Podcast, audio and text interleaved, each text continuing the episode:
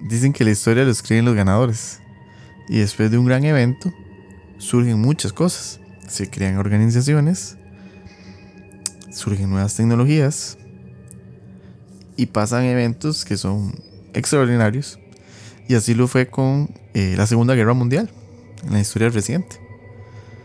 Surgió un nuevo orden mundial, que eso sí existe. De hecho, hay mucha literatura de autores muy serios que hablan de un nuevo orden político mundial, un nuevo orden económico mundial.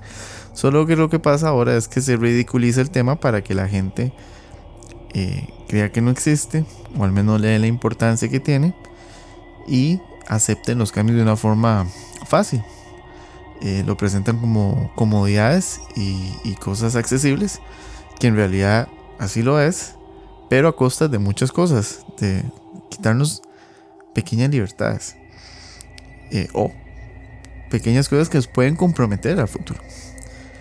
Eh, así pasó con la Segunda Guerra Mundial. Surgieron eh, organizaciones como la, OMS, que se fundó después de, la Segunda Guerra Mundial, como la ONU.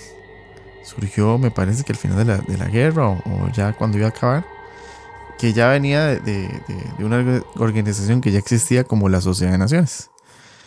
Eh, también el Banco Mundial. Pasaron eventos eh, muy particulares como fue el surgimiento de o resurgimiento del fenómeno ovni con lo que pasó en Roswell, Nuevo México en 1947 y casualmente también vinieron muchos eh, avances tecnológicos de microchips, tecnología avanzada, computadoras que sin duda alguna han facilitado muchas cosas en, nuestra vida actual, ¿verdad? Pero es muy curioso porque antes de la Segunda Guerra Mundial sí había cierta tecnología, pero no tanto, o al menos el crecimiento no fue tan exponencial como lo que pasó después de la Segunda Guerra Mundial. Surgimiento ha sido increíble. Pasamos de, de lo que había ahí en ese tiempo a unos 60 años después donde ya había una, un teléfono inteligente o, o, computadoras un poquillo más avanzadas que, que, la que conocemos hoy, ¿verdad? Inclusive estos medios, que iba a pensar que en esos tiempos que se puede hacer esto, ¿verdad? El punto acá es que han, se han creado necesidades que en realidad no antes no ocupábamos y y las hemos aceptado naturalmente.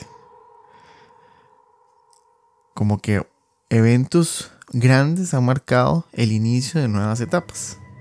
Eso fue con la Segunda Guerra Mundial. Después, ¿qué pasó? En el 2001 llegaron, llegaron al el ataque de las torres. Fue un hecho que impactó mucho al mundo. muy, se hizo muy viral. Ya había un medio de comunicación. Eh, no como en la Segunda Guerra Mundial, que tal vez las noticias llegaban mucho tiempo después porque no era la, facilidad que habían ahorita. Em, yo me acuerdo cuando pasó eso, fue algo impactante y durante mucho tiempo y muchos años repetían eso y eso una y otra vez. Eso porque fue un evento muy mediático y muy viral, ¿verdad? Lastimosamente también en otros países pasan cosas tal vez de, una magnitud similar y no, no se hacen tan, tan virales como fue eso, ¿verdad? Pero a pesar de eso, ¿qué fue lo que pasó con las torres y todo esto?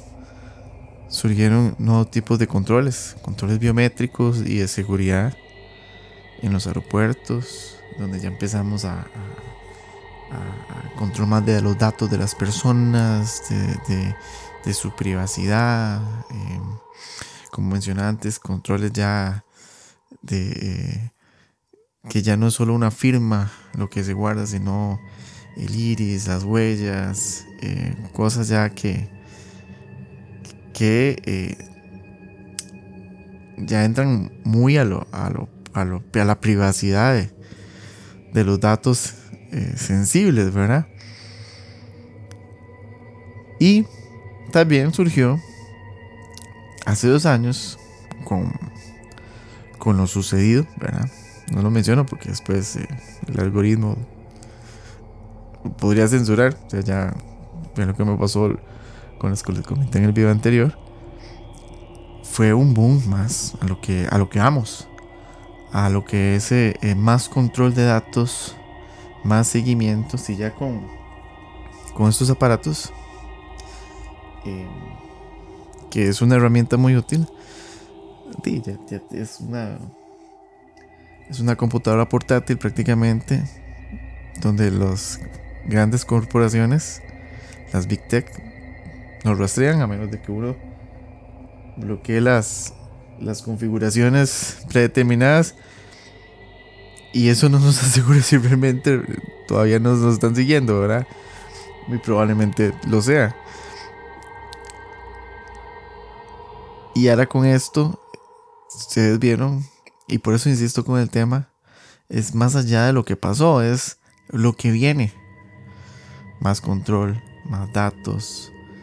Y ahora viene también el tema del cambio climático. Eh, que independientemente de lo que se piense, va a haber más control también. Eh, inclusive con lo que comemos y todo, que hasta la carne sintética ya se está empezando a normalizar. Ahí estaba viendo un programa en, History donde estaban hablando de las novedades de eso, ¿verdad? Eh, comer los insectos y bueno, un montón de cosas, ¿verdad? Y viene la parte del transhumanismo, control, chips, que eso tampoco es un tema conspiranoico ni mucho menos, ya existe. Hay casos en Suecia donde ya la gente se implanta para abrir puertas, sacar documentos digitales y todo eso, hasta para encender el carro. Eh, eso existe. Eh, ¿Hasta qué punto puede ser que nos condicionen si no tenemos eso para acceder a servicios? No podrás comprar ni vender. Es muy bíblico. Muy bíblico. Eh, y lo creo así, como creyente. Para los que no son creyentes, bueno, ustedes pueden ver que si hay más control. Entonces, ¿a dónde vamos? Ya pasamos tres eventos, tal vez de los que impactaron más. Segunda Guerra Mundial, 9-11 y el bichillo 19. ¿Qué sigue? ¿Qué nos van a sorprender más antes del 2030? ¿Por qué el 2030? Porque hay una agenda que lo pueden pintar muy bonito y todo. Y tal vez por títulos de los nombres es muy noble. Pero ¿qué trae? Está bien. Em, les invito a reflexionar a ver qué trae. Y prepararse. Prepararse para resguardar más nuestra privacidad en lo, que se pueda. En lo que se pueda. Em, proteger eh, eh, nuestra familia y, las libertades que, que tenemos. Gracias, gracias a Dios. Y espiritualmente prepararnos para lo que venga. Nos vemos.